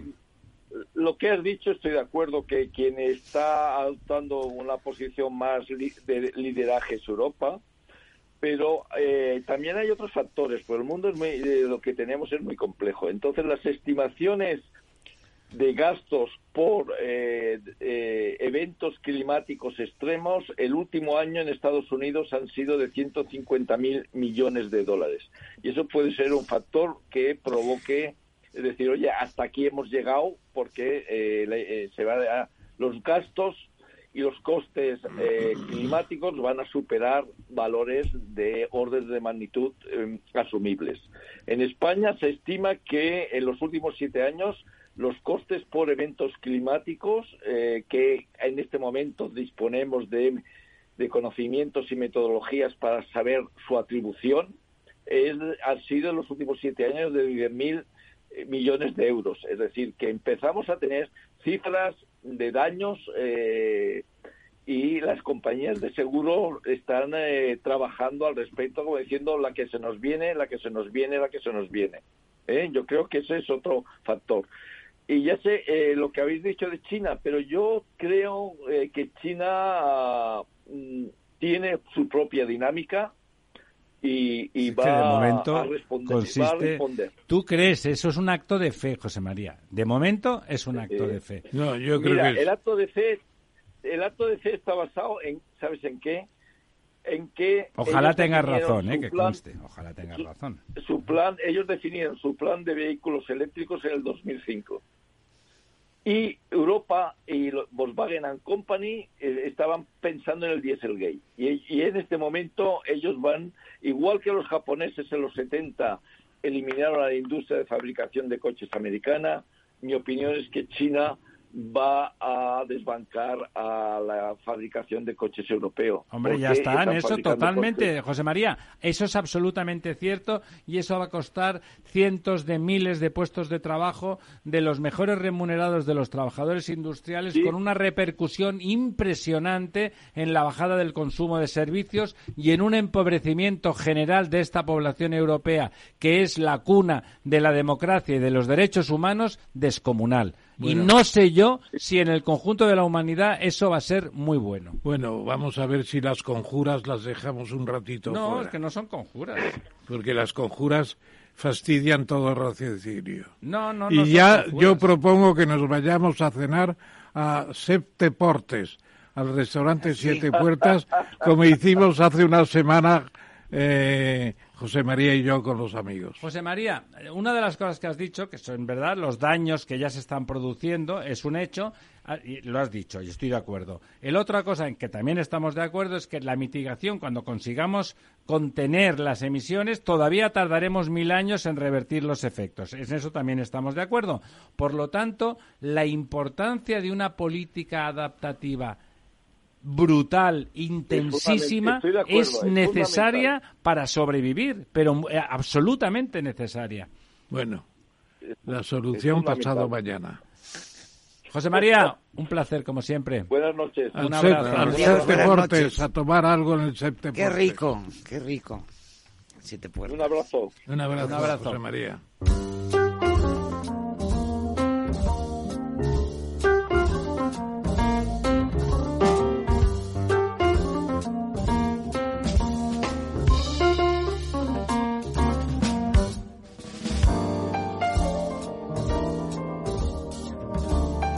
Aquí estamos, tenemos 13, 12 minutos por delante para el quid pro quo. Nos podremos casi saltar el primer punto, que ya lo hemos anunciado, el calentamiento global récord. En algún momento, en algún punto se han superado los dos grados, como ya nos ha explicado José María, que de lo que se trata es de ver en la media a lo largo de los años esa permanencia. En cualquier caso, pues bueno, como no se reducen las emisiones, pues el calor sigue aumentando de una forma o de otra. ¿No le parece, don Ramón? Podemos saltarnos esto que llevamos. Hemos sí, esta medición es interesante también porque es, un, es una especie de lead. Ya sabe usted que los indicadores pueden ser lead, de anunciar, premonizar, y lac, de constatar una determinada cosa. Y esto es un elemento tremendo que algunos días estemos con ese medidor que es limitado. Es sintomático, es sintomático. Que estemos ahí, que estemos ahí, por, encima del 2. Eh, bueno, ya puestos a las catástrofes, quizá de las peores, en la caída de la natalidad.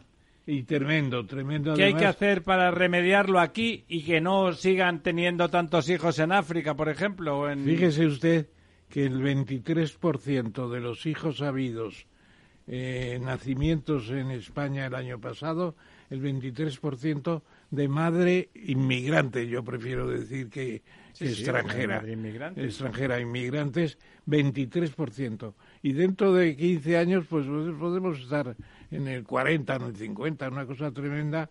Eh, tenemos perdido el pulso demográfico, como decía Van de Jos, un demógrafo catalán en el siglo pasado, en los años 30, decía, Cataluña es un poble decadent. Hoy somos un poble decadente otra vez. Y esto no se tiene en consideración. La señora Rivera irá a, a Doñana, me parece muy bien, de la mano de, de, nuestro amigo el presidente de la Junta de Andalucía, pero el reto demográfico en España está olvidado o casi. Pero don Ramón, ¿cómo equilibramos? Que estoy de acuerdo, no puedo estar dejar de estarlo porque son datos objetivos y sin ningún tipo de discusión. Pero cómo balanceamos la falta de natalidad europea, porque no solamente es española, donde en Europa prácticamente son los emigrantes los que tienen un porcentaje muy superior al de su presencia eh, real en el, en el, eh, en el panorama, con la brutalidad de incremento demográfico de África, por ejemplo, que es lo que tenemos más cerca. Brutalidad. Desde que la salud se ha disparado gracias a los avances y gracias a los pesticidas esos tan tan, uh, tan criminalizado, resulta que se come y ya se muere poca gente de hambre ¿Sabe en usted que todavía en Chad la tasa media de fecundidad hijos por mujer está por encima de 5 y en Malawi está por encima de 5, pero está cayendo ya en la globalidad de África son 2.400 millones de personas, ¿eh? La estabilización demográfica está muy lejos, evidentemente. Muy, lejos, pero allá hay indicios muy serios. Cuando México pasó de dos para abajo, eh, rompió ya la tendencia de la tasa Hombre, México es un país desarrollado le pasó a Tailandia, a Japón le pasó hace 50 años. Bueno, pues eh, sencillamente hay una adaptación clara de la demografía mundial en los países menos seremos invadidos, ¿no? Yo tengo un caso particular estudiado de una persona eh, en un país centroamericano que eh, eh, es una familia de seis hermanos. Bueno, y pregunto en la siguiente, esos seis hermanos, ¿cuántos nietos ha proporcionado a vuestro a vuestros padres? ¿Cuántos? Pues dice, pues no llega ni a dos por barba pues naturalmente. Los tamames éramos cinco hermanos. Eh, luego, ¿qué pasa? Pero pues, África no es... Podríamos no tiempos. Ah, eh, hay gente de... Dice algunos, dicen, son del Opus, que, tendrá que ver lo del Opus a veces o no. Pero lo cierto es que eh, cinco hermanos, en vez de tener quince nietos, pues tiene cinco nietos también. Y don Ramón. A ver, que yo creo que también influye en este reto demográfico el tiempo, el esfuerzo y el dinero. Sí, señora. Y tal y como estamos ahora. Mm, a mí lo que me preocupa es que en ese continente tan próximo hay 2.400 millones de personas que tienen cuatro o cinco hijos por familia. Pero también, eh, fíjese, don Ramiro, que también en África empieza a disminuir la tasa a ritmos eh, es, vamos, es, estrepitosos, ¿no? Es decir, no llega al punto de llegar a un hijo por mujer, pero sí que han bajado de 9, 9 8 a, 3, 3,5 a 2, es que antes se morían, don Sí, pero y, yo, yo le pregunto al profesor, que yo sé que esto le gusta mucho, todo este tema la de la esperanza de vida se ha multiplicado por sí, dos. Sí, sí, sí, pero y, y no, no, no pensáis a veces que hay como una especie de, de a ver, eh, teniendo en cuenta un poco la madre tierra, ¿no? Como una especie de eh, bueno, a ver. Si va a descubrir usted lo que Lovelock y la tesis de Gaia, que la Tierra se ocupa de resolver sus propios Claro, hay como una problemas. especie de autorregulación, ¿no? Claro, es decir, la humanidad de repente deja de crecer y podemos pasar de los 8.000 millones a los Señor. 7.000, a los 6.000. Él escribió un libro que se titula La venganza de, Ma- de Gaia, que es que al final nos expulsa a los hombres para que el planeta mantenga su vida. Bueno, a lo mejor eso lo hace la inteligencia artificial. Bueno, es Pues que la, la vida se mantiene igual. o sea, ¿Cómo no- se van a pagar las pensiones? A ver, chicos, el, el Tratado de Libre Comercio, que en general está mm, tocadito en todo el mundo, eh, pero el de la Unión Europea con Mercosur es obsoleto, pero hace es tiempo, una cosa ¿no? tremenda. El pacto de la naturaleza que se acaba de suscribir y que está empezando a Sí. convertirse en directrices, en directivas a cumplir. restauración de la naturaleza. Dogmas de fe, dogmas de fe. está totalmente en contra del pacto con Mercosur. Mercosur, que es una invasión de productos agrarios absolutamente sin base ecológica, sin base tecnológica, sin base... Lo que está es en contra del campo español. del hombre por el hombre. Pero la Unión Europea Claro. está haciendo la vista gorda Sí, no, pero y no les está firma, permitiendo. pero no firma el acuerdo Por con eso. Mercosur, porque Francia es muy suya y Francia dice a mis Bueno, en agricultores... cambio compramos en Marruecos, donde todo eso que usted ha dicho, que tiene razón, ocurre igual o peor que, que con los países americanos. Bueno, esos son los tomates de Marruecos que los producen españoles que tienen fincas en Claro que remedio para intentar competir con, con los que traían ellos, claro. Sí, hay que hacer un ajuste. Hay que hacer un ajuste, efectivamente. Hay que defender a los, al campo español. Hay que Hay que defender- ¿Y pero tú crees que los países de Mercosur van a firmar? Van a decir que tururú. Bueno, no, es que los que no van a firmar va a ser la Unión Europea. Que no, Yo creo que no se firma nunca eso ya. ya no, se firma más. Se usted tenía cree. que haber firmado en el mandato español, pero el Sí. señor Sánchez tenía Está otras- por uvas. tenía otras prioridades. Bueno, está por uvas. Estaba en Waterloo, que creo que tenían unos negocios allí estupendos. Eh, Gamesa, pero si Gamesa... Gamesa, desde que se la quedó Siemens, ya no es lo que era, ¿no, don Eh, Ramón? absolutamente. Ha tenido algunos fallos en calidad de Los alemanes, los alemanes. determinados cuando pasó a Alemania paradójicamente y hoy se puede decir que Era la más importante empresa de producción de aerogeneradores ¿eh? de- de- de- del mundo. del mundo y en España el cincuenta y tantos por ciento de, de mm, Potencia instalada. atribución de Gamesa directamente. Es una pena cómo se perdió Gamesa. Yo creo que habría que hacer- tomar una iniciativa de recuperarla, que el Banco Santander, el BBVA y tres o cuatro Aquí la bancos- gente se vende las cosas cuando les dan dos, dos euros más. Tremendo, tremendo y... y- Era un auténtico campeón continental. Yo creo que el Iberdrola tenía que, que, que quiso quedarse con Gamesa y no pudo. Claro, no pudo, ¿qué quiere decir? Que no quiso pagar lo que valía. Lo que valía para los alemanes. Bueno, es que a lo mejor queremos ganar mucho dinero antes de empezar. Queremos comprar una compañía que empezaron por abajo. Pues Gamesa es una compañía que empezó por abajo con tecnólogos, con ingenieros. Es que tenía una gran tecnología. Claro, lo desarrollaron y después de todo ese esfuerzo que era mucho más que económico, de- era de capital humano, Iberdrola lo quiere comprar baratito. Fíjese usted cómo los de Siemens estuvieron dispuestos a pagar lo que valía. Otra cosa es que no hayan sabido gestionarlo, ¿no? Mm. Eh, lo, que, lo que parece mentira es que Siemens haya tenido ese fallo. Es increíble. Sí, sí. Que, que Porque haya hacen cosas formidables, una- es cierto. Una flor formidable y la haya marchitado. Eso es Quizá ha querido apurar las ganancias Pues yo no sé, una mala elección de o los poca dirigentes. fe en la tecnología española en ese muy caso. Mala, muy mala. ¿De qué, ¿De qué provincia era Gamesa? Era de origen castellano, ¿no? Gamesa, Pero está en Andalucía, sobre todo, ¿no? pues no lo sé, sinceramente. A mí me suena que estaba, que estaba ubicada no sé. en, en Castilla. Bueno, esa buena noticia hoy me gusta más que otros días, aunque no es de mi ramo. Pues Inditex es la máxima capital- capitalizada en España con 115.000 millones. El Santander, que debe ir detrás, o Iberdrola bastante más detrás.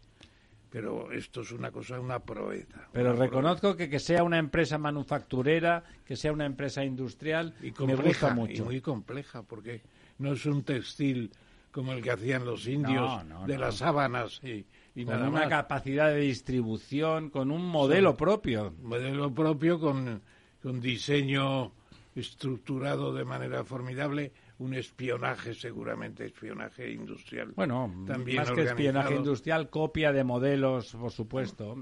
Pero ellos hacen el pronto moda, lo liquidan. Ya sabe usted que, el mecanismo... Toda la rotación de activos es, su secreto.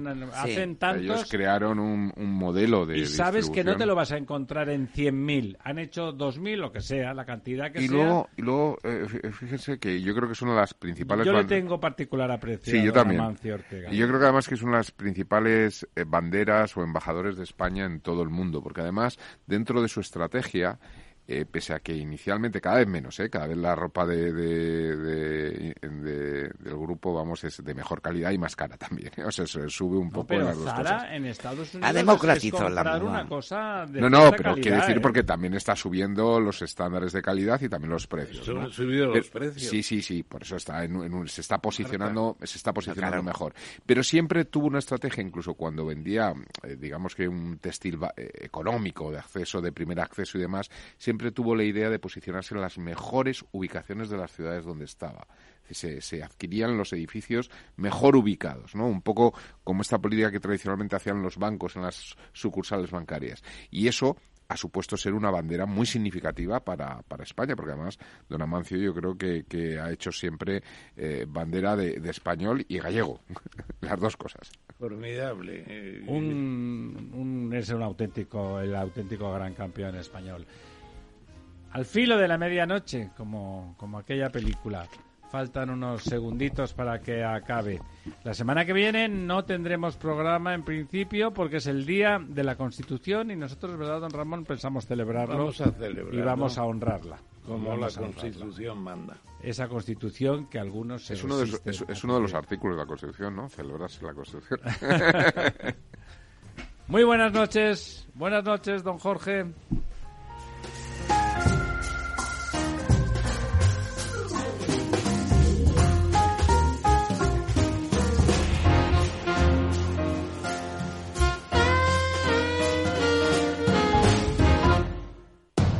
Diez años contigo. Capital Radio.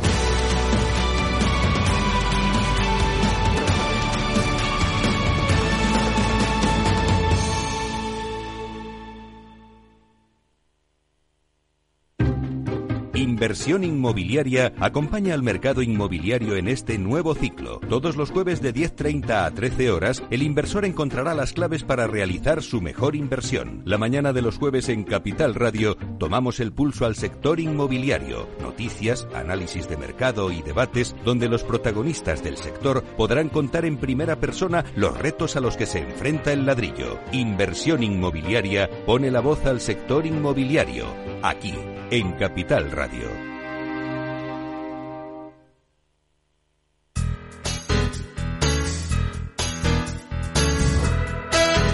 Capital Radio, música y mercados.